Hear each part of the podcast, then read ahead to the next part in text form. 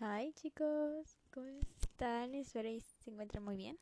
Bienvenidos a este podcast. El día de hoy vamos a hablar sobre la probabilidad en la vida cotidiana. Así como lo oyen, la probabilidad no solo se encuentra en las matemáticas. Sí, deben estar un poco como, ¿qué es eso?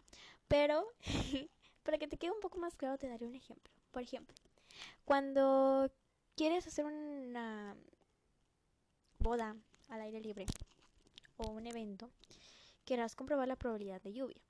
Los meteorólogos predicen el tiempo sobre la base de los patrones que se han producido en años anteriores, las temperaturas y los desastres naturales, como un tornado de las inundaciones y los huracanes en los factores pronósticos.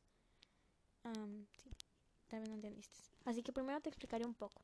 Es una estrategia mediante la cual se intenta estimar la frecuencia con la que se obtiene cierto resultado en el marco de una experiencia en la que se conocen todos los resultados posibles. La probabilidad siempre está expresada en porcentajes. Bueno, a veces. Podemos decir, por ejemplo, que la probabilidad de esta mañana haga frío es un 70%. En mi caso, para que te quede un poco más claro aún, te daré un ejemplo de mí.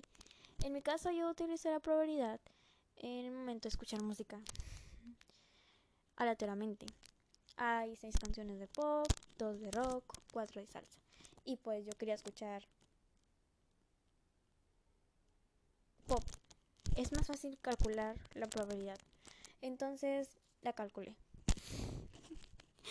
sí, la verdad, no sé por qué lo hice.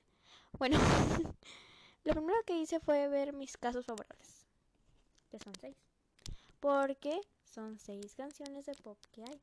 Después ver mis casos posibles, que serían 12, ya que son 12 canciones las que hay en esa lista. Después tenemos que dividir 6 entre 12, que como resultado serían 0.5, y multiplicarlo por 100. El resultado sería el 50% de probabilidad de que salga el género pop. Ahora, te pregunto, ¿te has puesto a pensar en qué momento de nuestra vida utilizamos la probabilidad? Te dejo de tarea de ese dato, ¿ok? Chequen en sus casas y en su vida cotidiana cómo ustedes ejercen la probabilidad. Y te preguntarás, ¿y para qué sirve la probabilidad en la vida cotidiana? Pues Aristóteles dijo, la probabilidad es lo que suele ocurrir. No se puede predecir el futuro, pero se puede utilizar la probabilidad matemática para determinar qué tan probable es algo que pueda o no suceder. O tomar mejores decisiones también te puede ayudar. Eh, Puedes no darte cuenta, pero utilizamos la probabilidad en muchas facetas de nuestra vida cotidiana. Así que creo que hasta aquí lo vamos a dejar. Eso es todo por el día de hoy. Nos vemos en el siguiente podcast. Bye.